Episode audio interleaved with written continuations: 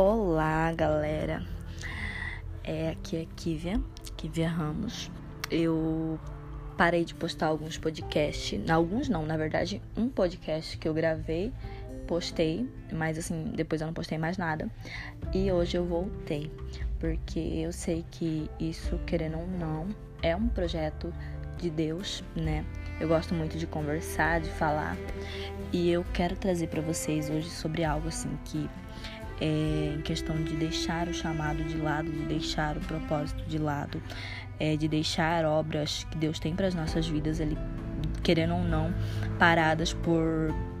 E perdão pelo barulho, é, paradas por, tipo assim, por nós mesmos, pelas nossas vontades e, e assim não acontece porque você não está no centro da vontade de Deus, né? E eu quero deixar um capítulo é, de Isaías que fala sobre isso, né?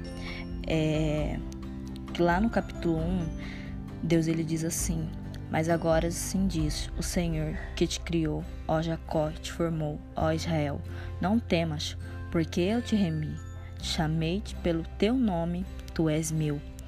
E logo lá embaixo, no versículo 4, ele diz da seguinte forma: Visto que foste preciosa aos meus olhos, digno de honra, e eu te amei, Darei homens por ti e os povo, povos pela tua vida. Não temas, porque eu sou contigo. Trarei a tua descendência desde o Oriente e a juntarei desde o Ocidente.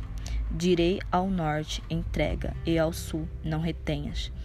Trazei meus filhos de longe e minhas filhas das extremidades da terra.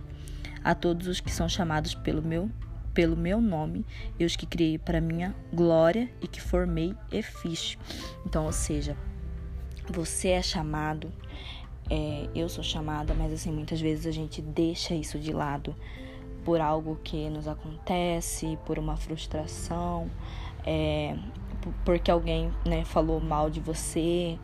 E aí a gente acaba que deixa tipo tudo que Deus tem para nossa vida de lado. Era o que estava acontecendo comigo também, né? Aconteceu algumas coisas e eu fui deixando de lado, fui deixando de lado e fui fazendo coisas que eu já, já tinha deixado de lado para caminhar com, com Jesus e continuei. E aquilo ali, querendo ou não, é, a gente sente e tem um vazio dentro do nosso coração. E eu comecei a sentir esse vazio que já tinha sido tirado do meu coração. Mas é para também a gente ver o valor com que a presença de Deus tem na nossa vida, com que a presença de Deus, como ela nos transforma, ela, ela nos mostra, ela nos molda.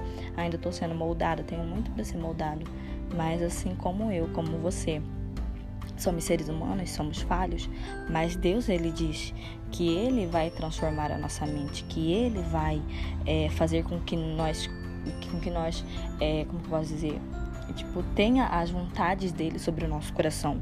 Porque a vontade do homem, né, ela é falha, como ele, como diz mesmo, o homem ele faz os seu, seus projetos, o seu, o caminho que ele vai percorrer, né? Dia tal vou estar nesse lugar.